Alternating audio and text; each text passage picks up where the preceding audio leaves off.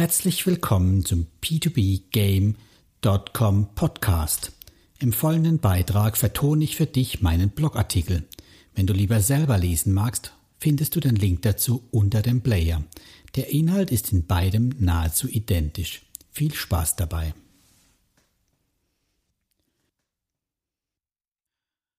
Bondora Mein kritischer Bondora-Rückblick und wie es nun mit Bondora und meinem Portfolio weitergeht. Mein Bericht über Bondora wurde etwas länger und ich habe ihn zweigeteilt. Zuerst einmal stelle ich alle Investitionsmöglichkeiten bei Bondora vor und dann tauchen wir tiefer ins Portfolio bei Bondora ein. Den ganzen Bericht habe ich nach sechs Monaten im Dezember diesen Jahres noch einmal aktualisiert, so dass wir nun eineinhalb Jahre Bondora Invest betrachten können. Natürlich könnt ihr auch gerne über den Einführungsteil hinwegspringen in die zweite Hälfte zu meinen Erfahrungen mit meinem persönlichen Portfolio und dem Fazit, wie es dann mit Bondora und mir weitergehen wird. Starten werden wir mit einem Durchmarsch durch Bondora. In dem eineinhalb Jahren hat sich doch einiges getan und es kamen diverse Features dazu, auf die wir dann auch gleich eingehen werden. Los geht es, wie immer, mit Anmelden und Einzahlen. Das Anmelden war schon immer einfach bei Bondora. Die eigentliche Authentifizierung per Ausweisscan benötigt man erst wieder, um Geld abheben zu können. Somit reicht die Angabe seiner Daten und sofort ist das Konto einsatzbereit. Schon vor einem Jahr konnte man per Visa und Sofortüberweisung neben dem üblichen SEPA-Verfahren einzahlen und quasi sofort mit dem Investieren dann auch anfangen. Auch gab es damals, wie heute, den 5 Euro Stadtbonus für Neukunden. Wichtig ist es zu wissen, dass bei Bondora bei einem eigenen gepflegten Portfolio, also nicht bei Go und Grow, Kredite ausfallen werden und man auf eine ausreichende Diversifikation selbst achten muss. Unter mindestens 300 verschiedenen Krediten, also auch bei mindestens 300 Euro bei 1 Euro Kreditschnipsel, sollte man nicht anfangen. Ein Buyback-Versprechen, wie bei den meisten anderen baltischen Plattformen, gibt es nicht. Investieren konnte man zu Anfangs nur per Portfolio Manager. Bald darauf kam glücklicherweise Portfolio Pro dazu und ganz neu als eigenes Investmentprodukt Go and Grow. Und für die Programmierer unter euch gibt es schon immer und als Alleinstellungsmerkmal die API. Was es nicht gibt, ist ein Erstmarkt, aus dem ich einzelne Kredite mir heraussuchen kann, wie bei vielen anderen Anbietern. Dafür existiert jedoch ein Zweitmarkt, bei dem dies dann auch so in dieser Form funktioniert. Dazu kommen wir später nochmal im Detail. Das sind trotzdem ganz schön viele Möglichkeiten, um sein Geld anzulegen. Darum möchte ich im Einzelnen auf die Vor- und Nachteile der Anlagemöglichkeiten aus meiner Sicht eingehen. Beginnen wir mit dem klassischen Portfolio Manager. Abgesehen von der API gab es anfangs nur den Portfolio Manager, der zwar einfach zu bedienen ist, aber dann doch einiges an Freiheiten einem wegnimmt. So kann man keine Länder ausschließen und auch die Gewichtung der Ratings nicht unmittelbar selbst anpassen. Für mich ging das trotzdem ganz gut, da man in einer eher konservativen Einstellung wenige finnische oder gar spanische Kredite eingesammelt hat. Und diese dann auch wieder auf dem Zweitmarkt ohne Abschlag sofort wieder verkauft bekam. Wichtig ist es, in den Einstellungen die Gebotshöhe und die maximale Investitionshöhe pro Darlehen herunterzusetzen, wenn man nicht mit großen Budgets unterwegs ist. Ich hatte da zwei Euro stehen. Die Vor- und Nachteile? Positiv, einfach zu bedienen, sorgt für einen schnellen Portfolioaufbau, anfängerfreundlich, wenig zu konfigurieren. Negativ, zu eingeschränkt, lassen sich keine Ausschlusskriterien festlegen, nicht das passende Instrument für eine maximale Rendite.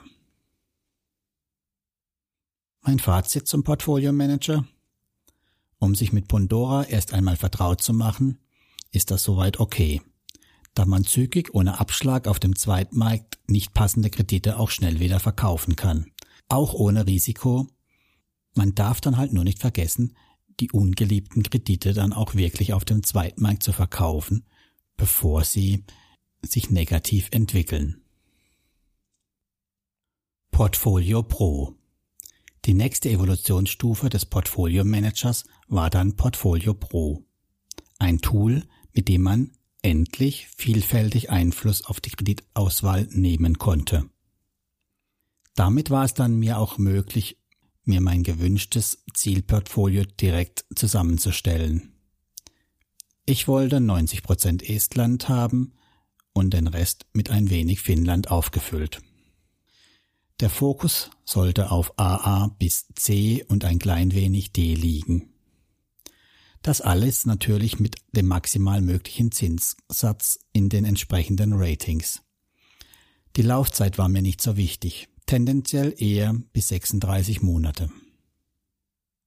Hier wichtig zu wissen ist, dass unter 36 Monate gibt es sehr wenige Kredite. Damit dauert es entsprechend lange, bis man ein Portfolio zusammen hat. Also die 36 Monate sollte man schon bereit sein, bei Bondora zu investieren. Es hat ein wenig gedauert, bis dies reibungslos lief und benötigt danach auch immer wieder Feinjustierung. Über die Zeit sind die Zinssätze bei Bondora tendenziell gefallen. Ohne Anpassung wäre sonst nichts mehr investiert worden. Je nach Limitierung ist dies kein Selbstläufer. Die Vor- und Nachteile? Positiv. Sehr guter Freiheitsgrad. Land, Rating, Volumen, Laufzeit, Zinsen lassen sich anpassen. Beliebige Kombinationsmöglichkeiten. Paralleler Betrieb von diversen Portfolio Pro Managern möglich. Negativ aufwendig zu konfigurieren, kann schnell komplex werden, benötigt viel Justieren, um nicht am Schluss keine oder schlecht ausbalancierte Kredite abzubekommen. Einige Kriterien fehlen, zum Beispiel das Scoring. Mein Fazit zum Portfolio Pro. Sobald Portfolio Pro verfügbar war, war dies das Tool meiner Wahl bis zum Ende meines einjährigen Testlaufs. Dieser benötigt zwar zyklische Anpassungen, aber nur noch selten manuelle Eingriffe in Form von Verkäufen. So habe ich Kredite mit zu niedrigem Kreditscoring für estnische Darlehen zum Verkauf auf dem Zweitmarkt eingestellt. Damit ist genau Portfolio Pro das Tool, welches sich nach den ersten Schritten bei Bondora dann anbietet, um seine persönliche Strategie abzubilden. Go and Grow wurde ganz neu eingeführt und ist faktisch ein Finanzprodukt, das auf den dahinterliegenden Bondora-Krediten beruht. Wie diese ausgewählt werden und die konkrete Ausgestaltung der Bewertung bleibt im Dunklen. Interessant könnte es vor allem für diejenigen sein, die aus steuerlichen Gründen eine einfache Form der Geldanlage suchen. Dazu ein kurzer Exkurs. Es gibt zwei Varianten, P2P-Kredite zu versteuern. Die etablierte, bei der jede Zinseinnahme versteuert wird und seit kurzem auch Ausfälle gegengerechnet werden können, sowie eine umstrittene, die sogenannte alternative Besteuerung. Bei dieser werden nur die Auszahlungen versteuert. Dies birgt allerdings das Risiko einer Ablehnung durch das Finanzamt da noch keine Musterklagen geführt wurden und nur auf Basis der unausgesprochenen Akzeptanz durch die jeweiligen Finanzämter eine Gültigkeit abgeleitet wird. Go and Grow vereinfacht dies nun durch ein Finanzprodukt, das eben einen Gewinn erst bei Auszahlung realisiert. Vorher existiert wohl keine steuerrelevanter Gewinn. Somit werden die Steuern erst bei der Auszahlung fällig. Diese Auszahlung lässt sich Bondora dann mit einem Euro vergüten. Beim reinen nur mal anschauen von Go and Grow muss man aufpassen, dass man nicht den Haken bei automatisch Überweisung auf Ihr Go and Grow Konto aktivieren setzt und sich dann wie ich darüber wundert, dass seine Rückflüsse aus dem eigenen Kreditportfolio nicht reinvestiert werden, sondern in Go and Grow fließen. Vor nicht allzu langer Zeit hat Bondora einen Artikel zur Zusammensetzung des Go and Grow Portfolios veröffentlicht. Nun ist immerhin klar, wie sich das Portfolio zusammensetzt und man muss keine Angst mehr haben, auf den Resten von Bondora sitzen zu bleiben. Faktisch ist dies ein ausgewogenes Portfolio, weder konservativ noch aggressiv gewichtet. Soweit ganz sympathisch.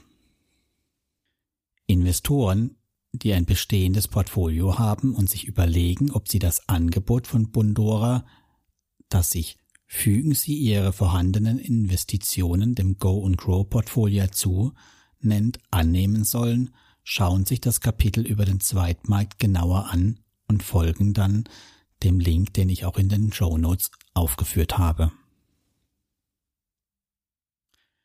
Die Stärken und Schwächen. Positiv.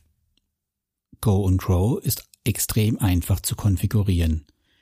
Null Aufwand, ein komplett von Bondora gemanagtes Produkt und Portfolio. Steuerlich einfacher, muss erst beim Verkauf versteuert werden. Negativ. Die Verfügbarkeit ist nur garantiert, solange Bondora ausreichend liquide ist. Hier verweise ich auf die Bondora AGBs. Ein kurzer Auszug davon. Wenn zu dem Zeitpunkt, an dem die Go-and-Grow-Käufer die Zahlung des Go-and-Grow-Kaufpreises verlangt, nicht genügend Mittel zur Deckung des Go-and-Grow-Kaufpreises gemäß Abschnitt 7.4 vorhanden sind, sollen die Zahlung des Go-and-Grow-Kaufpreises an alle Go-and-Grow-Nutzer nicht fällig, sondern ausgesetzt bis, was auch immer zuerst eintritt, werden. Die Rendite ist nicht garantiert und nach oben auf maximal 6,75 Prozent beschränkt. Auch hier ein Auszug aus den AGBs. Die Details lohnen sich nachzulesen. Die Gesamtrendite aus der Verwendung eines Go-and-Grow-Kontos darf in keinem Fall 6,75 Prozent pro Jahr übersteigen. Zur Vermeidung von Zweifeln, dies ist die maximale Gesamtrendite. Aber es wird keine Rendite garantiert. Steueroptimierung nicht garantiert. Rechtliche Verantwortung liegt weiterhin beim Anleger. Auch dazu ein Auszug aus den AGBs. Der Go-and-Grow-Käufer ist auch verpflichtet, anfallende Steuern zu deklarieren und zu bezahlen. Schlussbestimmungen Steuern. Jede Partei ist allein dafür verantwortlich, die für diese Partei geltende Steuern zu erklären und zu zahlen. Hinter dem Produkt stehen wiederum Kredite, ohne komplette Transparenz, wo, wen, Rating, Laufzeit. Mein Fazit zu Go and Grow. Ich kann die Euphorie von manchen nicht verstehen, die Go and Grow bei ihnen hervorruft.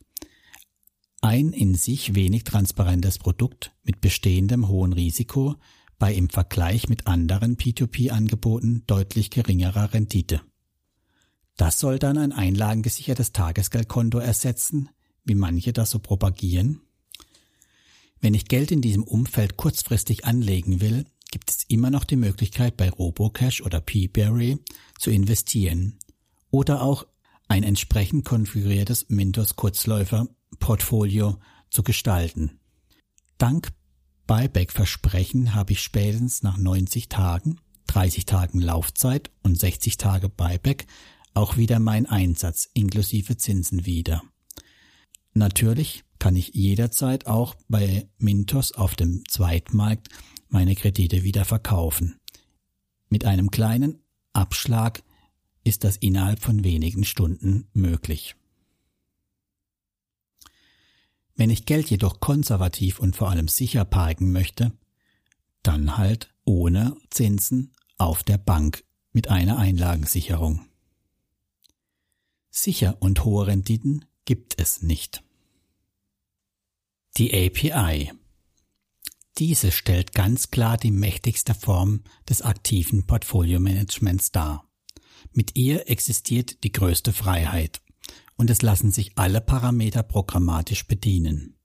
Der offensichtliche Nachteil, man muss entweder selbst Hand anlegen und die API von Bondora verwenden, was für einen Entwickler dank guter Doku und einiger Projekte auf GitHub, die diese verwenden, auch nicht allzu schwierig sein sollte.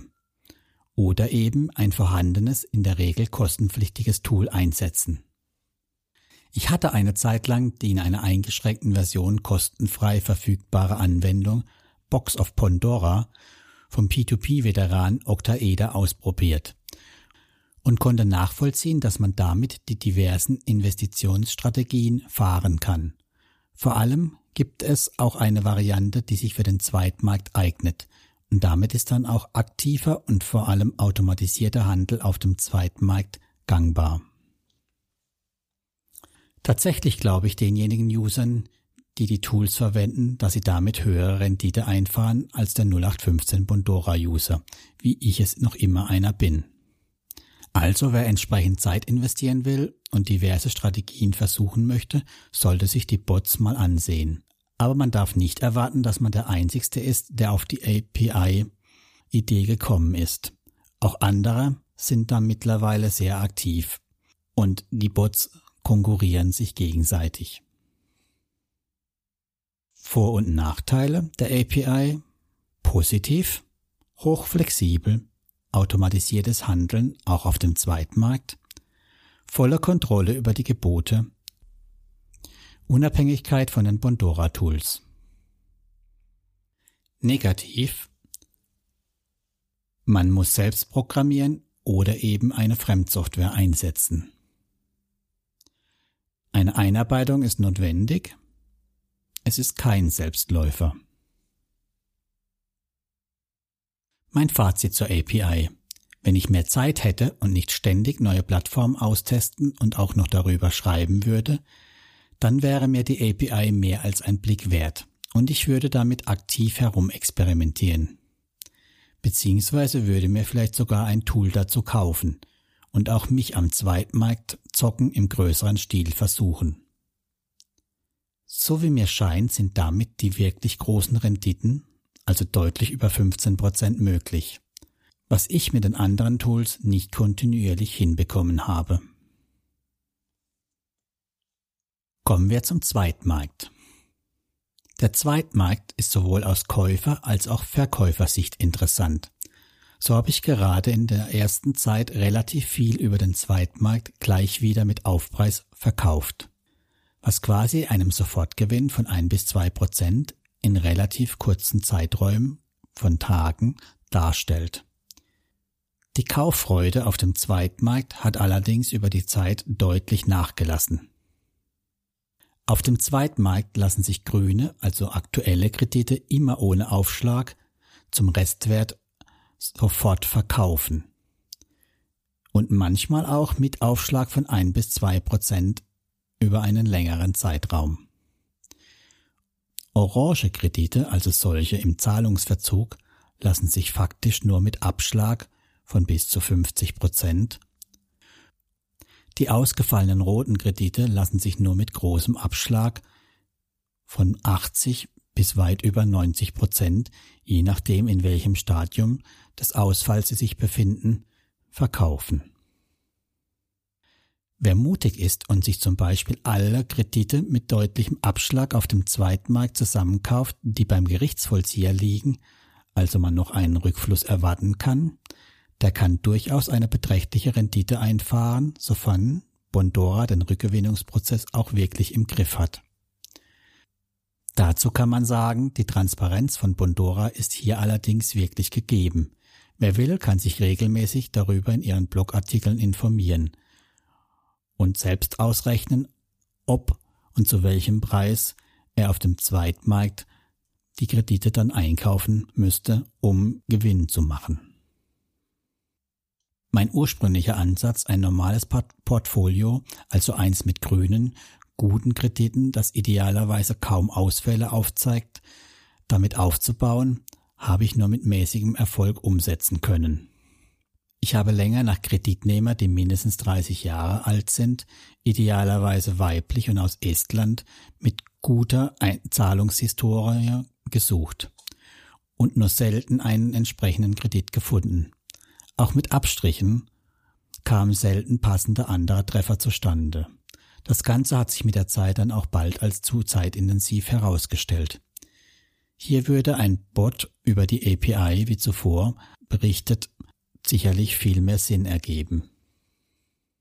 Allein mit den vielfältigen Filtermöglichkeiten, die es gibt, und dann zweimal am Tag nachzuschauen, ob sich etwas Neues getan hat, ist einfach zu viel Aufwand im Vergleich zum Ergebnis.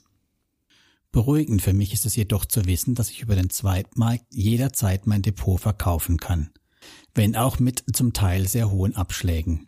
Sollte ich irgendwann keine Lust mehr auf Bondora haben, würde ich das trotzdem nicht tun, sondern warten, bis das meiste der Kredite zurückgezahlt wurde bzw. ausgefallen sind, um eben nicht zu viel Abschläge in Kauf nehmen zu müssen.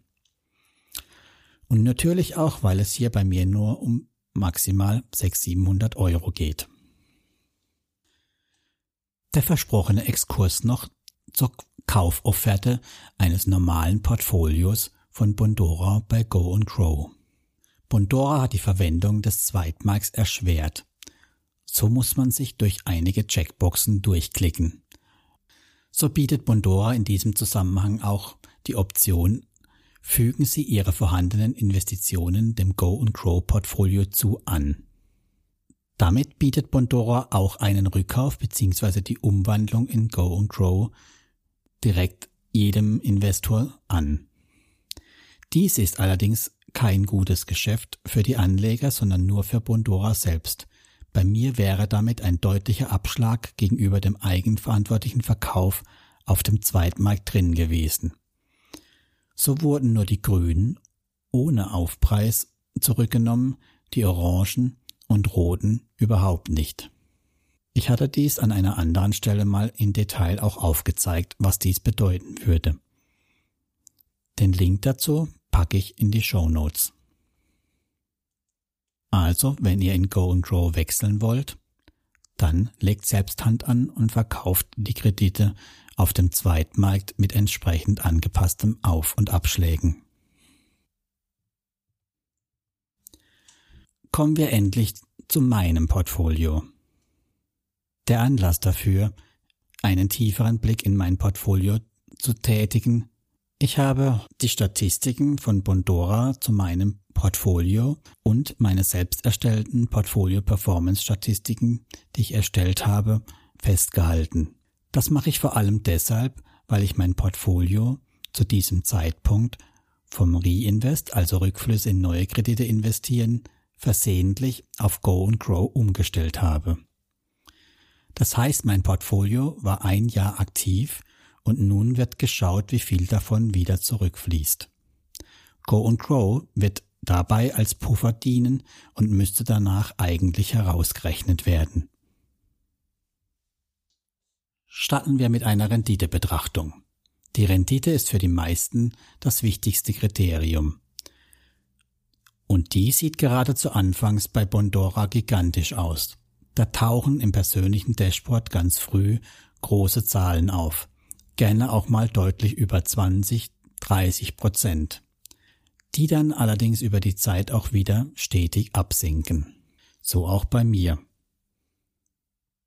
Anfangs konnte ich lange ein Bondorax hier von deutlich über 15 Prozent halten. Und auch im Portfolio Performance sah meine prognostizierte Rendite ähnlich gut aus. Über die Monate, in der noch aktiv das Portfolio gemanagt wurde, ist dieser dann immer weiter abgefallen, so dass ich mit dem Ende des einjährigen Investphase einen Bondor-Xier von 13,97 Prozent und ein Portfolio Performance Zeitrendite von einem Jahr von 13,36 Prozent habe. Nach nunmehr knapp weiteren sechs Monate ohne Reinvest stehen wir nun bei einem Bondor-Xier von immerhin noch 13,15 Prozent. Mein eigenen XIR aus Portfolio Performance liegt bei 11,24 Prozent. und die Zeitrendite über das letzte Jahr sank auf 11,31 Prozent. Ein Rückgang um zwei Prozent in gerade mal sechs Monaten. Zu dem allem kommt hinzu, die Zahlen sind natürlich alle trotzdem immer noch viel zu hoch, da die Ausfälle nicht komplett eingepreist sind. Man darf sich auch nicht von den zyklischen Zinssprüngen ins Boxhorn jagen lassen. Danach kommt immer eine schwache Phase. Für mich ist die Rendite bisher passabel, wenn auch nicht großartig und kein Vergleich zu Bondora-Anlegern, die vor Jahren schon eingestiegen sind. Ich behaupte mal frech, die fetten Jahre sind vorbei. Kann sich natürlich trotzdem immer noch lohnen. Meine Portfolio-Innenansicht Ich hatte versucht, das Portfolio moderat auszurichten und nicht aggressiv, also nahezu 100% Estland und ausgewogenes Rating. Ich bin bis D mitgegangen und habe die Top-Ratings darüber hinaus ausgelassen. Dabei habe ich zu Anfangs deutlich konservativer eingekauft und erst gegen Ende hin den Schwerpunkt mehr auf C und ein wenig D gesetzt. Bis auf ein paar Ausreißer habe ich auch kleine Stückelungen von verschiedenen Kreditnehmern eingesammelt, eben um kein Klumpenrisiko zu bilden und ordentlich zu diversifizieren. Meine oben beschriebenen Aktivitäten auf dem Sekundärmarkt kann man auch schön in den Statistiken nachvollziehen. Man sieht zu Anfangs schön, dass ich deutlich mehr auf dem Zweitmarkt mit Aufschlag grün verkaufen konnte als später. Auch sieht man schön, wie meine Käufe dann doch ziemlich bald wieder eingeschlafen sind und auch, dass ich einmal versehentlich mit Aufschlag gekauft habe. Wie hat sich mein Portfolio in dem Jahr entwickelt? Die Zahlungsmoral ist eher mau. So sind nur 75 Prozent der Kredite aktuell. Die Ausfälle haben über die Zeit zugenommen. So muss sich von diesen Rückflüssen auch bereits ein ganzes Viertel komplett abschreiben, da der Status auf unwahrscheinlich gekippt ist. Entweder der Kreditnehmer ist verstorben oder es ist einfach nichts zu holen. Gerade im Oktober gab es eine Phase, in der reihenweise Kredite ausgefallen sind. Keine Ahnung, ob da eine Betrugswelle lief oder was da sonst war. Die Häufung der Ausfälle ist jedenfalls signifikant. Nach nunmehr weiteren sechs Monaten, Stand Dezember 18, sind nur noch zwei Drittel der noch im Portfolio verbliebenen Kredite aktuell. Das heißt, von drei Viertel runter auf zwei Drittel. Immerhin sind die Totalausfälle bei den Rückflusskrediten nahezu unverändert geblieben und bei den anderen besteht noch Hoffnung auf Rückflüsse. Tatsächlich gab und gibt es aber auch immer wieder Rückflüsse, wenn auch moderat, immerhin. Das heißt, man muss nicht per se davon ausgehen, dass ein roter Kredit komplett abgeschrieben werden muss. Da kann dann immer noch etwas kommen. Ansonsten wäre es auch katastrophal für die Rendite. Wenn mein Wert so bleibt, muss ich gut 80 Prozent abschreiben. Wobei ich hier noch bessere Werte in der Zukunft erwarte. Das hat sich allerdings in den letzten sechs Monaten nicht weiter positiv entwickelt. Die Rückflüsse existieren, bleiben aber auf dem niedrigen Niveau zwischen 8 bis 15 Prozent je Quartal. Das heißt, ich muss weiterhin damit rechnen, dass 80 Prozent der ausgefallenen Kredite abzuschreiben sind. Wie ist nun mein Fazit und wie mache ich weiter? Meine Erwartung ist weiterhin, dass ich trotzdem über 8 Prozent unterm Strich bekommen werde. Wobei ich noch schauen muss, wie ich das dann berechne. Schließlich werden die Rückflüsse jetzt nur noch bei Go and Grow angelegt und sollten damit aber immerhin recht liquide sein, wenn auch nur noch mit besagten 6% verzinst. Spannend finde ich es auch, wie lange es dauern wird, bis das Portfolio, das ein Jahr lang aufgebaut wurde, wieder leer gelaufen ist. Also bis der letzte Kredit abgezahlt oder eben abgeschrieben wurde. Ich rechne hier noch mit einigen Jahren, allein durch die Laufzeit mancher Kredite bestimmt, plus eventuell ewig hinziehenden Ausfallszenarien. Nach zwischenzeitlichen sechs Monaten Seit dem Investitionsstopp ist rund ein Viertel aus dem klassischen Teil meines Portfolios in Go and Grow angekommen. Meine Prognose ist also sicher nicht zu pessimistisch. Hier ist Geduld vonnöten. Bondora ist eine der wenigen reinen P2P-Plattformen, die kein Buyback-Versprechen anbieten. Dies ist mir bei bekannten und nachvollziehbaren Ausfallzahlen auch lieber, da mein Risiko und damit auch meine Rendite damit transparenter und kalkulierbarer sind als bei den anderen mit Buyback. Bei diesen kann das Risiko eines Totalverlusts jederzeit und unvorhersehbar eintreten. Wäre mir das Missgeschick mit Go and Grow nicht passiert, hätte ich Pandora aktiv weiter betrieben. Ich finde es eine spannende Plattform mit vielen Statistiken und guter Transparenz. So ganz konnte ich Pandora nicht aufgeben. So habe ich mittlerweile ein zweites virtuelles Zockerdepot bei Pandora eröffnet. In diesem habe ich mir mit oben beschriebener roten Zweitmarktstrategie ein Depot manuell aufgebaut. In meinen Statusberichten über all meine Plattformen könnt ihr das dann auch aktiv mitverfolgen, wie gut die Strategie aufgeht. Wer noch nicht bei Bondora dabei ist, kann sich immer noch die angesprochenen 5 Euro zum Start sichern und schauen, ob er sich besser als meine eine anstellt und die größer 15 Prozent nach einem Jahr erreicht. Vielen Dank, dass ihr heute dabei wart. Bis zum nächsten Mal.